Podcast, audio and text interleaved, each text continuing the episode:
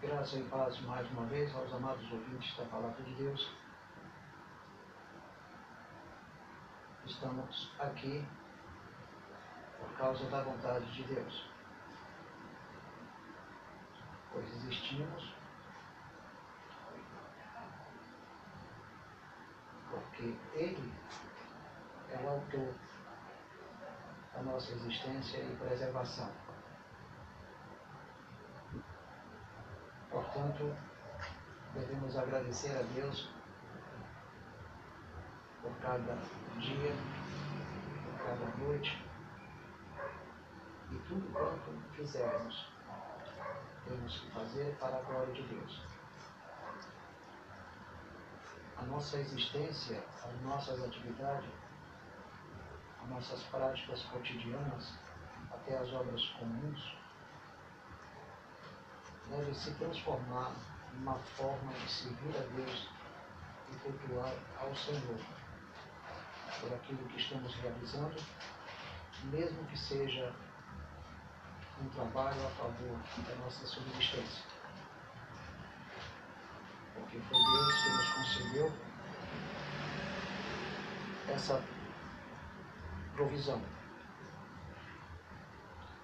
Se Ele nos deu, devemos realizar para a glória de Deus. Seja o trabalho que você faz dentro da empresa, ou que dali você tira o pão para a sua família. Devemos admitir que o que temos é resultado da providência de Deus. Temos a graça sálvica, mas temos também a graça comum que opera no dia a dia. Então, amados, estou aqui para falar das confissões de fé de Westminster. Iniciamos ontem o primeiro ponto e vamos concluir o parágrafo do primeiro ponto. Antes de tudo, eu quero antecipar uma visão não é visão espiritual, não é visão mística, mas da própria palavra. A Bíblia diz: onde estiver dois ou três reunidos em meu nome, eu estarei.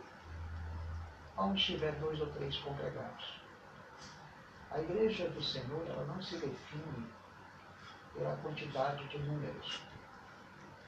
Os críticos religiosos, os centralistas, os dogmáticos, os naturais, aqueles que não conseguem ver Deus em menor quantidade, eles só conseguem ver Deus em maior quantidade, e a igreja para eles se define como instituição física e como instituição que se resume em uma quantidade que para a mente dele se caracteriza a existência de uma igreja. É pelo número que ele consegue ver dentro de uma igreja. A palavra de Deus não determinou qual seria o número exato, no grau máximo, em termos de quantidade, para que eu e você caracterizássemos uma igreja.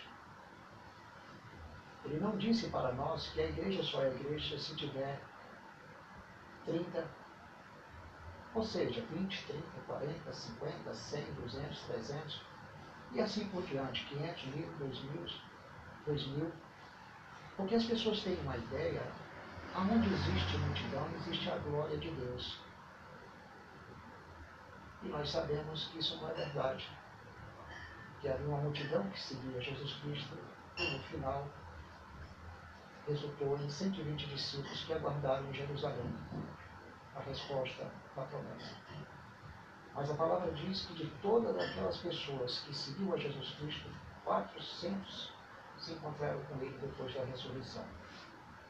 No primeiro discurso de Pedro, houve uma chamada de quase, praticamente umas 3 mil pessoas e depois, se não me falha a memória, 5 mil pessoas. Então, amados, aquela quantidade não era referência definitiva para estabelecermos um veredito final de que a igreja ela é representada pela quantidade. Não é pela quantidade.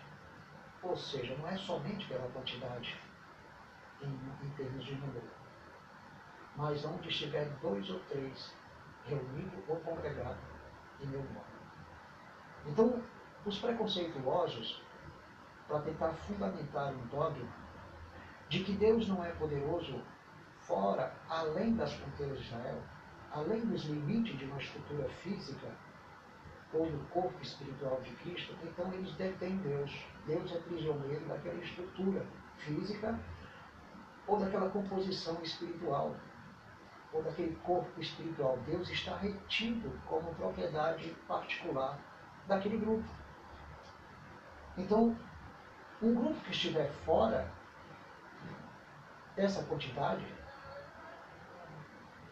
parece que com Jesus não ajunta, espalha. Mas Jesus não condenou alguns que falavam no seu nome. Os seus discípulos questionaram alguns que não estavam com o grupo e que anunciavam o Evangelho. Isso deixou bem claro, quem comigo não ajunta, espalha. Mas as pessoas não conseguem ver dois ou três reunidos no seu nome como uma forma de Deus ajuntar, reunir. Pois ali as pessoas estão juntando, reunindo, mesmo que seja dois ou três. Na minha casa mesmo, pessoalmente, eu já fui criticado porque as pessoas têm uma ideia que para você fazer a obra de Deus, você tem que estar debaixo da cobertura de um homem. Que Deus só tem poder se você estiver vinculado a uma estrutura religiosa, a um corpo físico, a um corpo espiritual, como se Deus tivesse retido exclusivamente só para aquele grupo. Um grupo considerado pelas visões pessoais humanas como tecnocratas da obra de Deus ou uma espécie de etnia. Um grupo fechado, com seus próprios costumes e doutrinas. E os mesmos, só um amados irmãos, em nome de Jesus, se cala. Então, amados, os mesmos chegam a pensar que Cristo pertence a uma comunidade só. Como se Deus tivesse nos, nos concedido, ou concedido a este grupo, uma comprovação física, uma comprovação literal da vossa autoridade exclusivista diante do reino de Deus.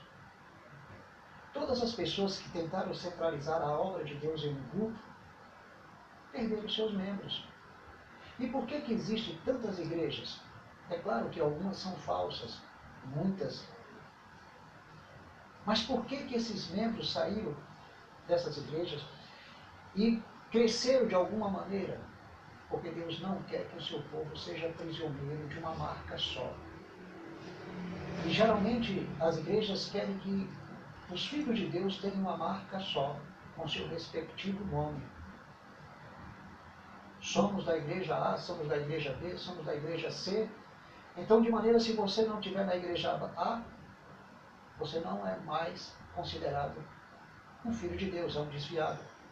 Então, se um irmão se reunir com uma, mais dois ou três irmãos, ou formar um grupo de, sob a direção de Deus, sob a vontade soberana de Deus, como ele não tem como provar seu vínculo com uma convenção humana, porque ele não tem uma credencial, as pessoas cobram essa marca como se Deus tivesse deixado para alguns grupos a patente do seu nome, a patente da sua palavra, a patente do seu governo. Então Deus está retido uma marca, um pensamento dogmático. As pessoas não percebem que Deus é livre e sua palavra é livre. E Deus ele se expande com quem ele quiser, com a quantidade que ele quiser, independente de convenção carteira teologia ou qualquer coisa que o ser humano queira criar para estabelecer um veredito ou um sinal literal da vontade soberana de Deus. Tudo que a cultura cria é um sinal humano. Um dos maiores sinais humanos que hoje está acontecendo nas igrejas é as pessoas transformaram os ministérios deixados por Deus, que são ministérios de apóstolos, profetas, mestres, pastores e evangelistas. Então, o que foi que a cultura humana fez?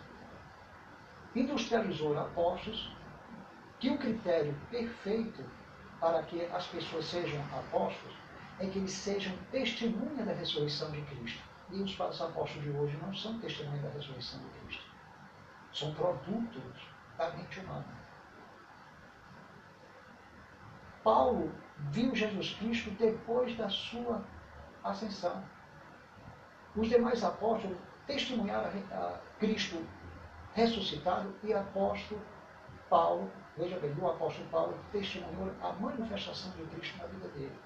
Então, o critério para ser apóstolo se refere a esse. Você é testemunha, o seu pastor chamado apóstolo é testemunha da ressurreição de Cristo? Não. Os únicos que são testemunha da ressurreição de Cristo são os apóstolos e Paulo, para quem Cristo se revelou. Eles receberam os fundamentos que seriam lançados na terra. A partir daí, a indústria religiosa se apropriou dos cinco ministérios deixados por Deus. E um deles se transformou em três. As pessoas hoje não conseguem ver presbítero, bispo e pastor como uma só pessoa. São três cargos industrializados, pré-fabricados, dentro da igreja para estabelecer uma hierarquia. Que bispo é maior do que pastor, pastor é maior do que presbítero. E na realidade se refere a um só. Então, quando alguém chega na igreja, esse aqui é presbítero, não é pastor. Pastor é aquele irmão. Não, aquele irmão não é pastor, é bispo. Então, eles criaram esse critério humano para gerar hierarquia humana, poder, status de um governo que Deus não criou na igreja. Então, hoje, a maior alegria do homem é distribuir esses poderes de tal maneira, quando você chega numa igreja, você está diante de um concílio poderoso que é um, reflexo é, do Vaticano, dos homens que estão embriagados no seu próprio poder. Eles estão ali porque eles são dotados de um poder divino. São ungidos especiais, classificados como ungidos literalmente pela glória do batismo com o Espírito Santo, portanto com direito de estar ali quem não é batizado com o Espírito Santo, quem não tem uma evidência desse sobrenatural, não podem ser ministros. Interessante, na lei, o sacerdote poderia ser ministro e o Espírito Santo apenas visitava o sacerdote, o profeta, o rei, e Deus falava através de todos eles. Hoje tem que ser batizado com o Espírito Santo. É, esse é o critério para ser ministro, senão você não tem poder. Então esse é um sinal de outra heresia para criar os seres que são classificados como os, como os divinos e os qualificados para fazer a obra de Deus. Porque há evidências externas ou audíveis. Então nós estamos diante de um sistema religioso. É por essa razão que deve ser apresentado, uma igreja precisa ter uma, sua própria confissão de fé, ou seu credo. Porque o credo, ele reúne em si mesmo todas as doutrinas bíblicas. Não é um credo que uma, uma, um grupo organiza para dizer quais são as doutrinas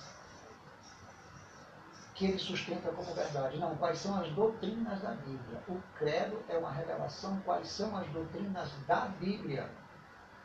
Não é um credo independente da Bíblia. O credo, Confissões de Fé de Westminster, está sob a autoridade da palavra. Então, as doutrinas apresentadas pelas Confissões de Fé de Westminster são doutrinas da Bíblia. São textos exclusivamente sagrados, inspirados que estão na Bíblia. Não é uma doutrina à parte, separada para que as pessoas possam configurar sua mente codificar a mente, ou recodificar a sua mente, com uma visão que impede que as pessoas vejam a direita e a esquerda. Só consigo ver o que está na sua frente. Não. O credo não tem esse papel. O credo reúne o que Deus falou na palavra. O credo verdadeiro reúne o que está escrito. Reúne o que Deus revelou na palavra. E é exatamente isso que nós tentamos repassar para os ouvintes. É que, na realidade, a igreja do Senhor precisa de um credo que possa perpetuar uma doutrina só.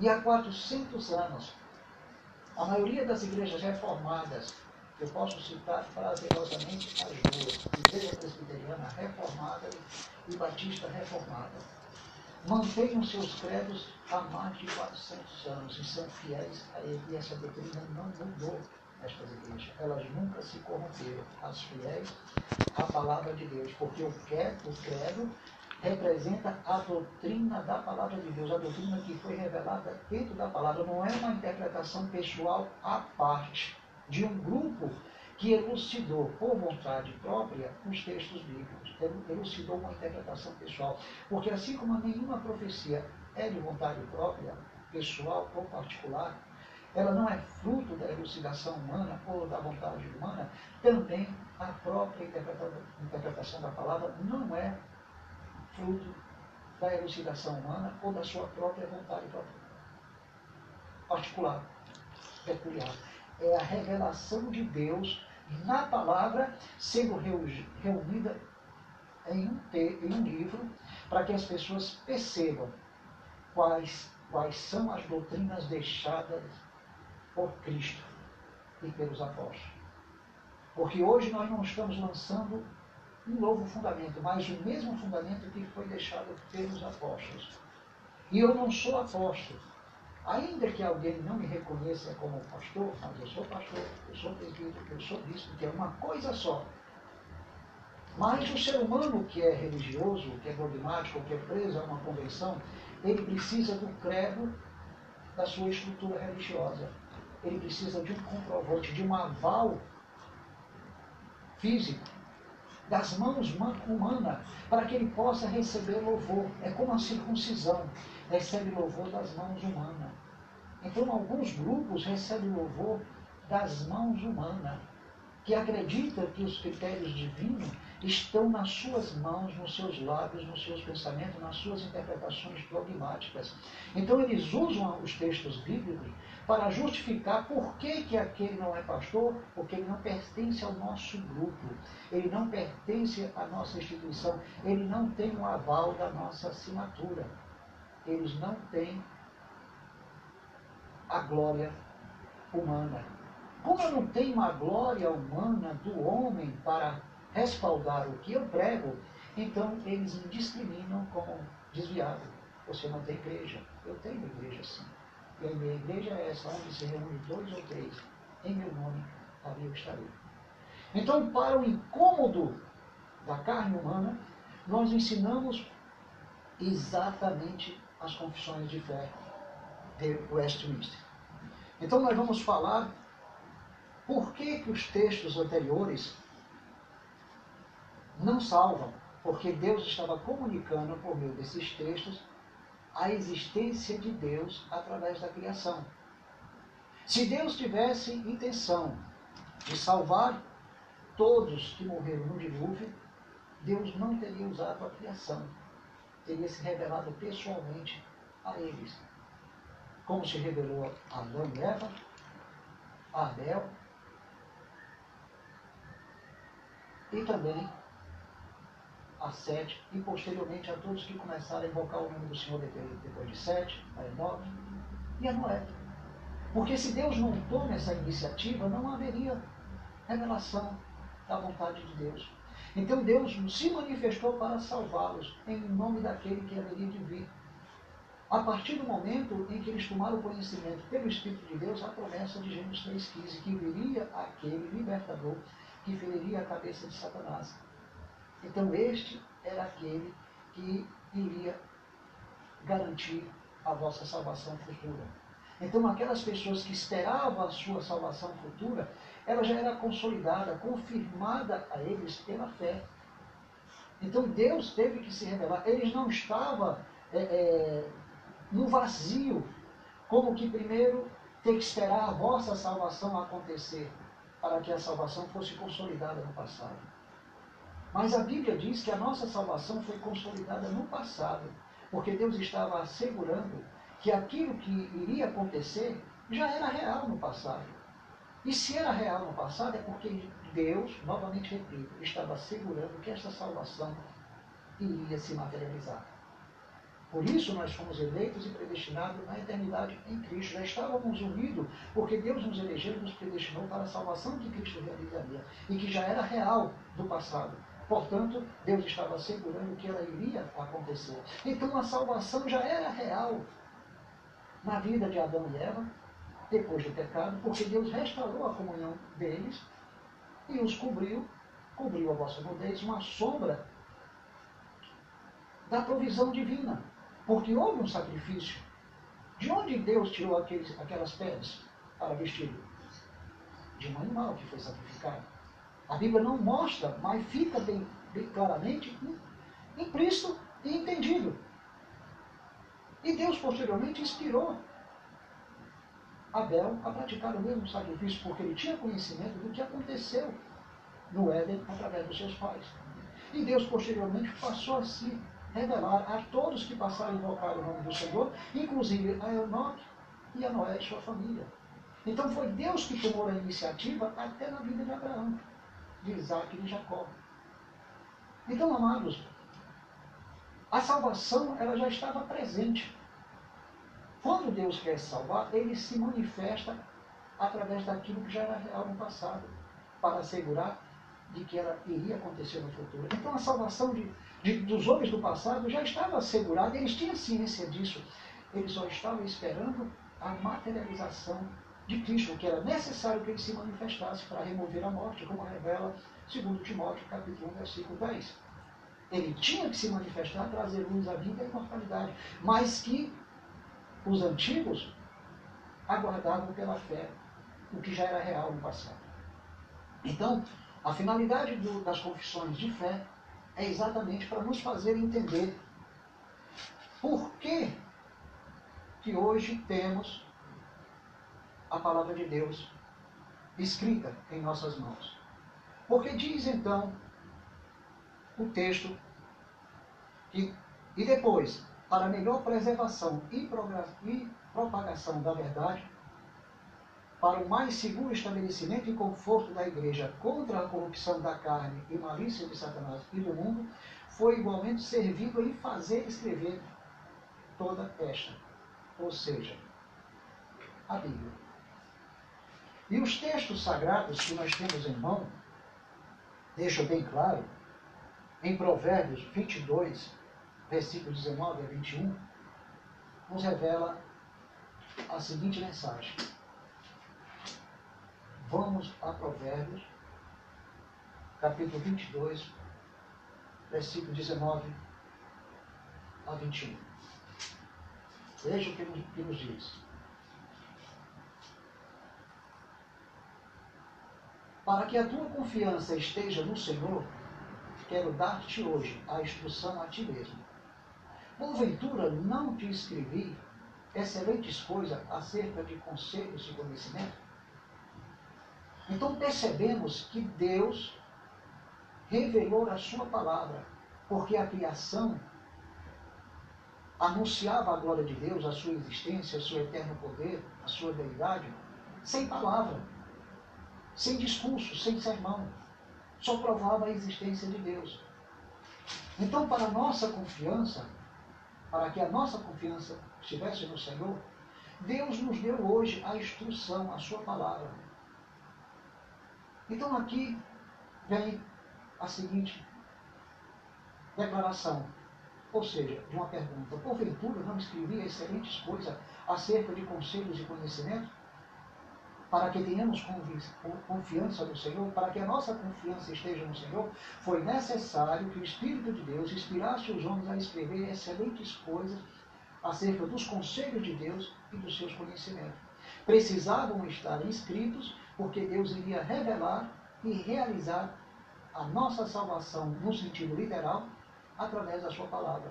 Porque nós não estávamos salvos com respeito àqueles que não receberam de Deus a sua revelação. Deus precisava se revelar por meio da sua palavra, como se revelou aos antigos, através da palavra salvadora. Para que eles tomassem conhecimento que a vossa salvação no passado já era real, assegurando o que iria acontecer no futuro. Então, Deus não poderia salvar através da criação, mas através da sua revelação pessoal aos antigos. Por essa razão, foi necessário que a palavra de Deus fosse escrita. Como diz Lucas, capítulo 1, versículo 3 e 4, que nos revela outra grande verdade. Capítulo 1, versículo 3 e 4. Vamos ao texto. Veja bem, Lucas diz o seguinte: Igualmente a mim me pareceu bem, depois de acurada investigação de tudo desde sua origem, dar-te por escrito, ó excelentíssimo Teófilo, uma exposição em ordem, para que tenha plena certeza das verdades que foste instruído. Veja bem, o Espírito de Deus orientou Lucas para que lhe convencesse e lhe parecesse bem, depois de uma profunda investigação de tudo o que aconteceu desde a sua origem, apresentar por escrito a Teófilo uma exposição em ordem de tudo o que havia se cumprido, para que Teófilo tivesse plena certeza da verdade e tivesse confiança em Deus e por meio da palavra que fosse instruído. Então era necessário tomarmos conhecimento da revelação da palavra escrita, porque era o único meio de Deus nos salvar ou materializar aquilo que ele realizou no passado, porque estava assegurando que o que era real no passado iria se materializar por meio de Cristo. Quando alguém diz eu já estava salvo, era em nome do que iria acontecer no futuro. E que o próprio Deus estava assegurando que era real o que aconteceu no passado por causa do que iria se cumprir no futuro. Para nos dar absoluta certeza, como eu tenho dito várias vezes, de que essa salvação iria se revelar. A começar pela crucificação, morte, sepultamento e ressurreição de Cristo e a palavra que nos foi deixada. Apóstolo Paulo diz em Romanos capítulo 15, versículo 4, também outra grande verdade. Ele diz o seguinte, vamos ao texto, capítulo 15, versículo 4.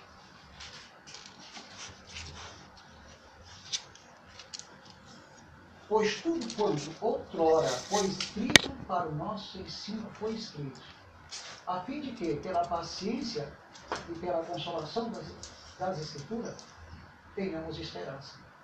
Então Deus inspirou todos os seus filhos, todos os eleitos no passado, para o nosso ensino. Inspirou a escrever, a fim de que, pela própria paciência e a consolação oferecida pelas Escrituras através do seu Espírito, tivéssemos esperança. Caso contrário, não haveria esperança. Então, quem produziu essa esperança? O Espírito de Deus através da paciência e consolação das Escrituras, para que tivéssemos esperança. Se o Espírito de Deus, através das Escrituras, não nos desse paciência e consolação, não, não teríamos esperança. Então foi escrito para nos trazer a confirmação dessa salvação definitiva em Cristo.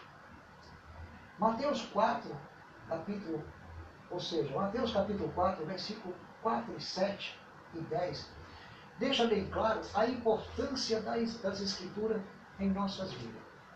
Jesus venceu a Satanás não foi com declarativas positivas, não foi com confissões positivas como alguns fazem, pensando que a palavra de Deus foi exatamente escrita para ficarmos confessando, realizando confissões positivas com frequência em cima de qualquer problema ou quando temos suspeita de que o diabo está fazendo algo contra nós, dentro da empresa, dentro de casa, na igreja. Então as pessoas se habituaram a fazer declarações positivas, confissões positivas, porque pensam eles que Cristo fez a mesma coisa. Mas Cristo não estava fazendo confissões positivas.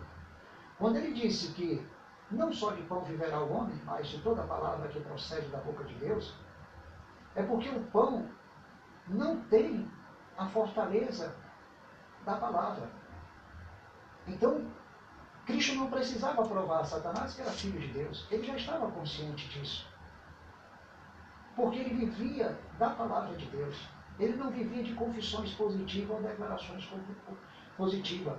Ele sabia que para que a palavra estava escrita. Ele vivia dela. E nós devemos viver dela. Porque o pão jamais vai nos garantir tudo o que necessitamos de Deus. O pão material. Mas a palavra de Deus que procede da sua própria boca, ela tem toda a consistência necessária para a nossa salvação, para a nossa edificação. Então nós não precisamos viver somente daquilo que o dia a dia nos proporciona por meio do trabalho, por meio da riqueza, porque isso tudo perece pelo tempo e pelo consumo. Mas devemos viver pela palavra de Deus, porque a Bíblia diz que passarão os céus e a terra, mas as suas palavras não passarão. Porque o que procede da boca de Deus não passará, não voltará vazia. Então Jesus Cristo veio realizar uma salvação que também não volta vazia sem resultado. E não depende da iniciativa humana. Porque se a palavra de Deus, o sacrifício de Cristo, dependesse da iniciativa humana, ela voltaria vazia.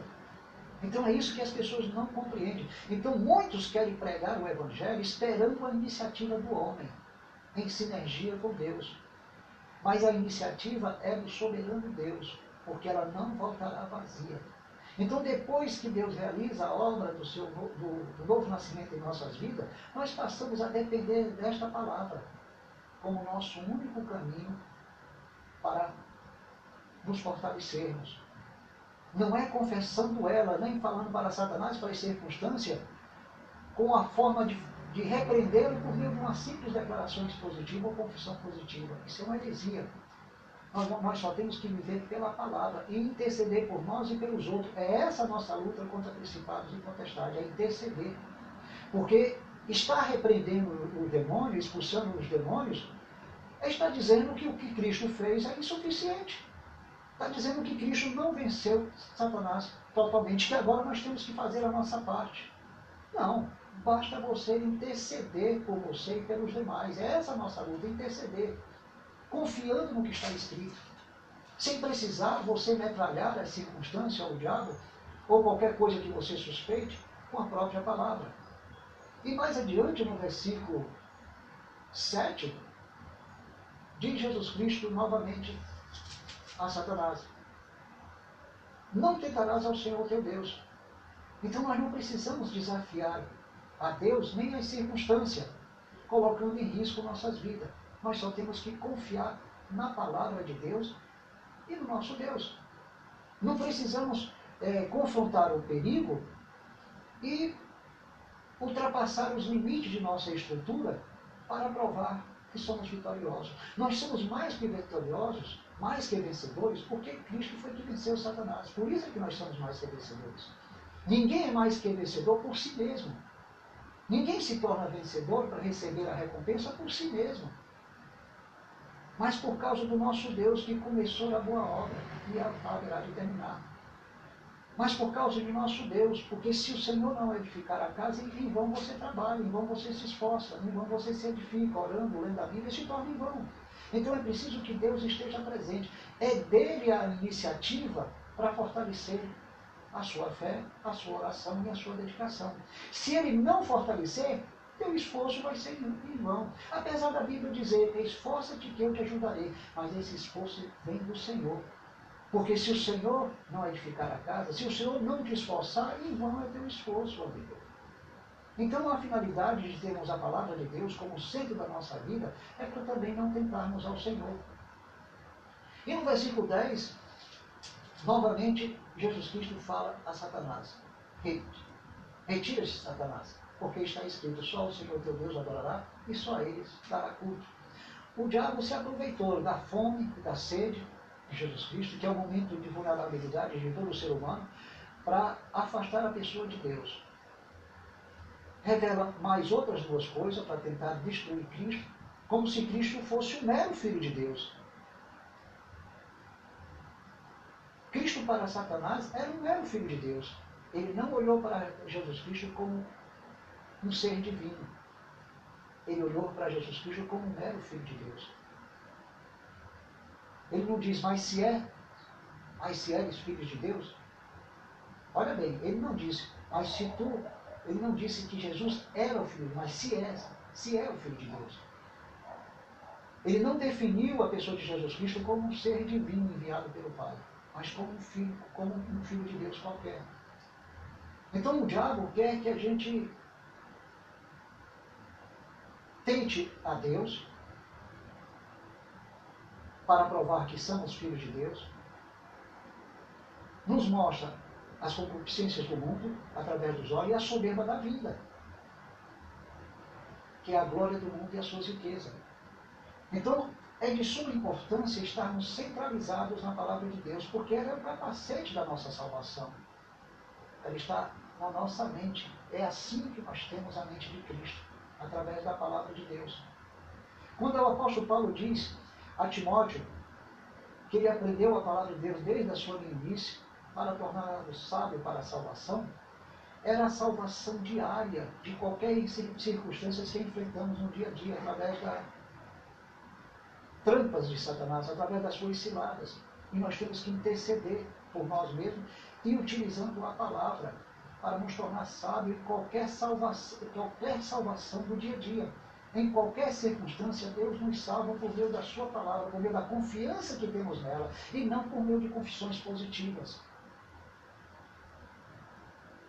Quando lemos Isaías, capítulo 8, versículo 19 e 20, encontramos outra realidade que nos chama a atenção para aqueles que aparecem na sua casa, na sua vida, não traz a palavra de Deus e vem trazendo revelações, profecias, visões, sonhos, línguas estranhas, interpretações, porque eles querem lhe transmitir o que está escrito com esses elementos espirituais, com essa mística. Então eles querem acrescentar algo mais e a palavra se torna secundária. E você deixa de priorizar a palavra para priorizar aquilo que o suposto profeta vai te anunciar. Mas Isaías capítulo 8, versículo 19 e 20, nos chama a atenção para que você possa compreender melhor o erro de estar acreditando na manifestação humana. Quando vos disserem, consultai os necromantes e os adivinhos, que xireiam, xireiam e murmuram, acaso não consultará, não consultará o povo ao seu Deus? a favor dos vivos, consultarão os mortos? Duas perguntas. Quando aparecem esses necromantes, esses adivinhos, que murmuram com suas palavras, chileiam, então Deus faz uma pergunta, se o povo de Deus não consultará ele. É claro que o povo de Deus vai consultar ele. Mas não era consultar para consultar os necromantes e adivinhos. Era para consultar Deus através dos profetas. Isso no Antigo Testamento. Então surge a outra pergunta: consultará a favor dos vivos? Ou seja, a favor dos vivos se consultará os mortos? O que é que os mortos podem fazer pelos vivos? Nada. Nem Maria pode fazer nada por nós, porque está morta. Está aguardando a ressurreição do seu corpo. Não pode fazer nada por nós. É como diz aquela parábola do rico e do Lázaro. que foi que Abraão disse? Tem na terra a lei e os profetas. Para consultarmos ao Senhor, temos na terra a lei e os profetas. Então diz o versículo 20: a lei e ao testemunho. Se eles não falarem desta maneira, jamais verão a alva ou o amanhecer. Então, se aquele suposto profeta que chega na sua casa, sem a palavra de Deus, sem a lei e os testemunhos daquilo que Deus fala,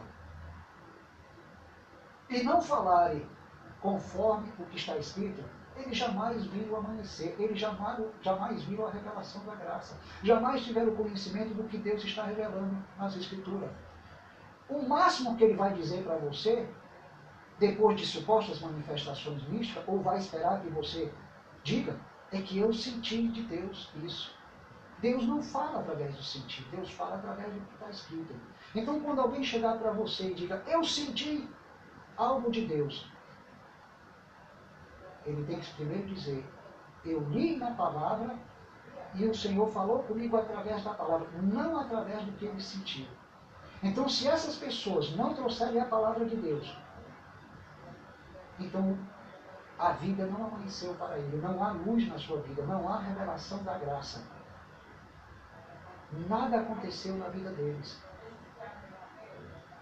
Eles ainda não têm a revelação da palavra, eles não têm a palavra como centro, eles estão anunciando outro evangelho. O apóstolo Paulo falou: se alguém nos anunciar outro evangelho, seja anátema. Porque tudo que Deus utilizou no passado para nos trazer essa palavra foi exatamente revelação, profecia, visão e sonhos e línguas estrangeiras para comunicar a revelação da sua palavra que posteriormente foi escrito graças à revelação dessas línguas estrangeiras que comunicou a revelação da palavra. Deus utilizou dons de línguas, que eram línguas estrangeiras, para revelar a sua palavra.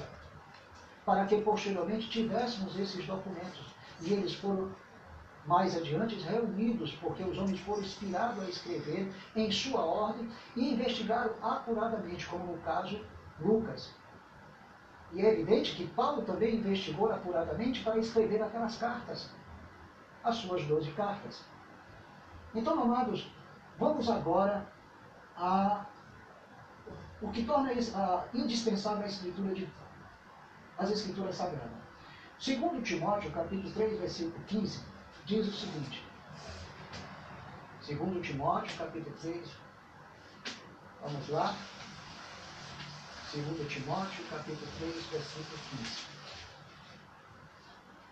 Estamos já encerrando a palavra, o estudo desta manhã, e os irmãos vão perceber que a palavra por si mesma comunica a vontade de Deus. Segundo Timóteo, capítulo 3, versículo 15, que diz o seguinte, olha bem, tinha acabado de falar para os irmãos, e que desde, e que desde a infância sabe as sagradas letras, que pode tornar-se sábio para a salvação pela fé em Cristo. Então essa palavra nos torna sábio, na salvação. Corresponde àquela à salvação do dia a dia, de qualquer circunstância ou problema, daquilo que precisamos suportar aprender, entender, amadurecer, crescer na graça e na fé, são manifestações da salvação no dia a dia. Então Deus nos torna sábio por meio das Escrituras, porque o Espírito revela. O que, é que diz as Escrituras em João 6,45? Está escrito nos profetas. Todos ouvirão a Deus. Todos serão ensinados por Ele. Aprenderão dele, ouvirão a Ele e irão a Cristo. Então o próprio Deus se manifesta no vosso coração por meio do seu Espírito, para que as pessoas ouçam a voz do Espírito Santo dentro dele mesmo, através das Escrituras. Então o Espírito ensina. Todas as pessoas serão, ouvirão a Deus, serão ensinadas por Ele e aprenderão dele para se aproximar de Cristo. Sem isso não há milagre. Então, a palavra de Deus é utilizada pelo próprio Espírito de Deus para nos trazer esclarecimento. Mas nós temos que considerar a palavra de Deus como o centro da nossa vida, como palavra profética segura. Veja o que diz então, segundo Pedro, capítulo 1, versículo 19. Essa palavra é uma forma de fazermos pensar em toda a palavra de Deus, Antigo e Novo Testamento. No capítulo 1, versículo 19. Diz o seguinte, temos assim tanto mais confirmado, tanto mais confirmada a palavra profética, e fazer bem em atendê-la, como a uma candeia que brilha em lugar tenebroso, até que o dia clareie e a estrela da alva nasça em vosso coração. Olhe bem, temos assim tanto mais confirmada. Ela, além de ter se cumprido nos dias dos apóstolos, através de Jesus Cristo, ela também continua sendo confirmada através do próprio ensino, através do que ela realiza em nossas vidas. Então nós fazemos bem em atendê-la, ter confiança nela, segurança nela, porque tudo quanto foi escrito é para que tivéssemos confiança no Senhor, todos os conselhos e instruções. Como uma candeia. Nunca devemos levar em consideração nossos sentidos pessoais, as nossas atitudes sensoriais internas. Não devemos confiar, porque a Bíblia em si nos, nos proporciona algo melhor que, do que a confiança que temos em nossa vida sensorial, em nossa experiência subjetiva. Tem algo que Deus quer falar através da sua palavra, como uma candeia que brilha em lugar tenebroso. Então a palavra, ela em si mesma, já ilumina o lugar tenebroso da sua vida, o seu caminho e até o futuro. A, a própria palavra em si, escrita, já está revelando o que é tenebroso, o que é obscuro, o que não compreendemos, para que você entenda o amanhã. Então nós não precisamos é, de manifestações humanas para compreender o nosso dia a dia. Não precisamos de manifestações místicas. Nós precisamos da palavra, ela clareia. Então, diz a Bíblia, até que o dia clareie e a estrela da alva nasça em vosso coração. A manifestação do próprio Cristo vai acontecendo de fé em fé, vai se revelando até a vinda dele. E nós vamos compreendendo a manifestação dele hoje e a manifestação dele amanhã. Já temos a palavra como algo mais seguro. A única profecia mais segura, que não fala e não volta vazia, é aquela que você tem nas mãos. E não aquela que o outro sente. E não aquela que se apresenta através de revelações, profecias, visões e sonhos. Então as pessoas hoje vão para a igreja buscando a palavra desses profetas, buscando a visão desses profetas. Então se transformou numa tenda de consulta. A, o tumim e orim está na, na atitude dessas pessoas. Como se Deus estivesse querendo dar para eles o que eles devem fazer ou não, hoje e amanhã. Então eles querem saber o seu, querem saber o que é que Deus vai dizer sobre o vosso passado. É isso que muitas vezes as pessoas procuram na igreja. Buscam os profetas para saber o que é que Deus vai revelar do vosso passado, do vosso presente e do vosso futuro. Qual é a promessa de Deus? O que é que Deus tem para nós? O que é que Deus quer dizer? Qual é a exaltação que eu vou ouvir de Deus hoje? Então as pessoas vão para a igreja em busca de uma manifestação sobrenatural profética. Enfim, como se Deus estivesse falando de uma forma especial dentro das Escrituras para ele, direcionando uma mensagem profética sobrenatural e especial. Mas não. o profeta é aquele que transmite a palavra de uma forma especial para todos. E ela, de forma universal, vai comunicando para um qual é a vontade de Deus para a sua vida e para a minha vida.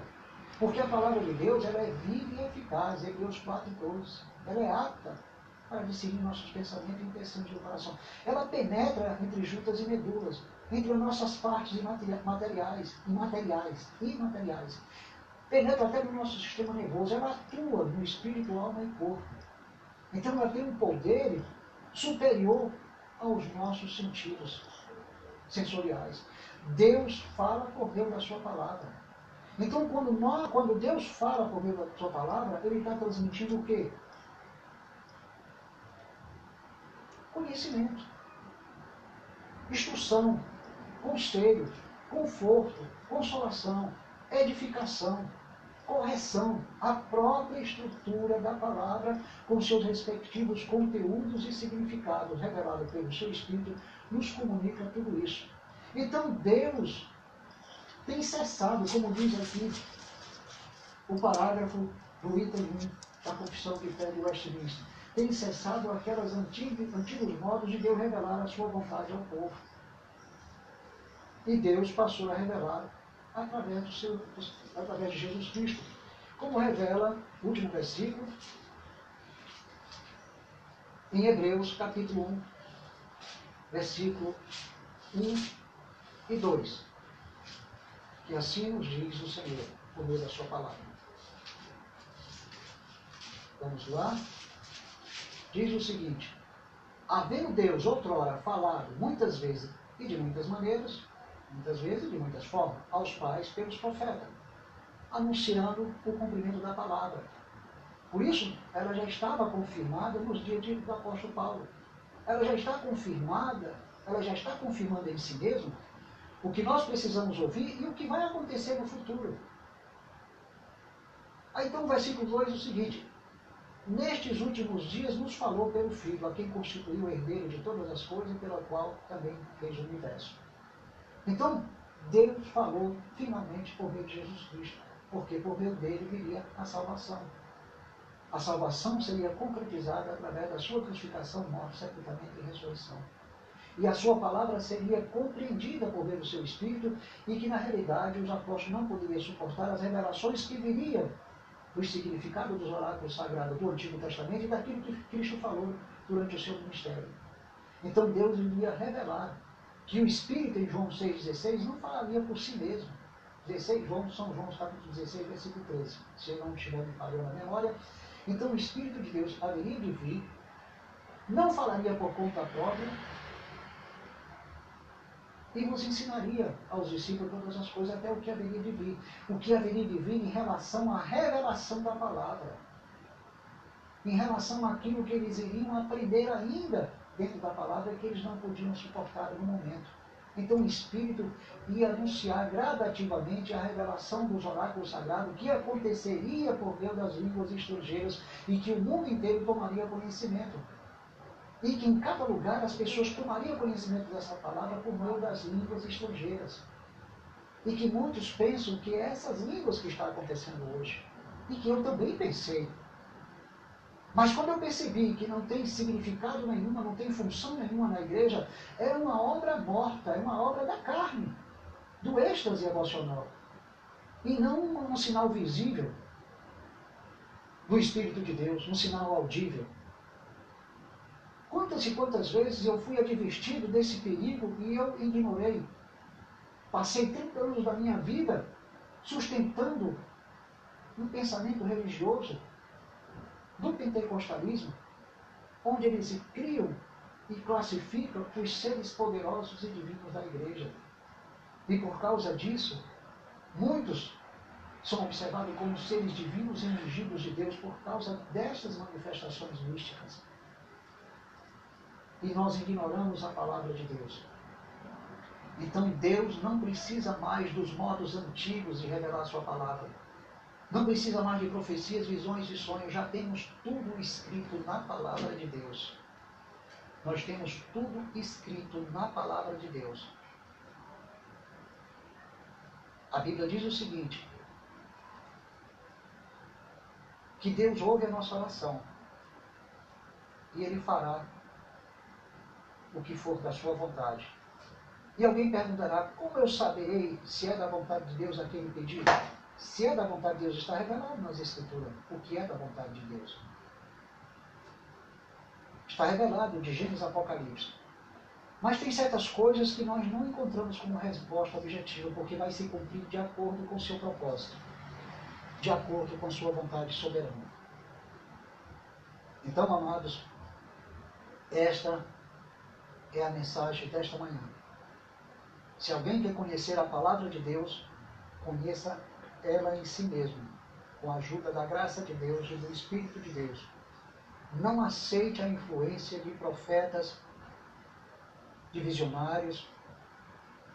Não aceite que, que alguém venha lhe teleguiar através de revelações, profecias, visões e sonhos. Porque durante todos os meus 30 anos no meio, no meio do pentecostalismo, eu só sofri tormentos mentais, torturas mentais, angústias, aflições, medo, pânico e desespero. E confusões emocionais em relação a tantas coisas que eu ouvi. A tantas coisas que eu e minha mulher havíamos testemunhado e que nos trouxe, nos trouxe grandes aflições e que nunca nos deu solução nenhuma. Só nos trouxe medo só gerou medo. Medo do pastor, medo do irmão, medo da irmã, medo da igreja, medo da Bíblia, medo de Deus, medo de Satanás, medo do inferno, medo de tudo. E as pessoas querem estas igrejas, porque elas têm para eles o Deus do Monte Sinai, do Monte Sinai. Eles buscam sinais para saber se Deus está na igreja. Então existe uma busca pela pregação entusiástica, aquela pregação motivacional, aquela motivação que parece que é profecia do princípio ao fim, mas que não traz o conhecimento da graça, mas que não traz uma revelação dentro da palavra do que é crescer na graça e no conhecimento sem medo. Então, que Deus em Cristo vos abençoe. Graça e paz.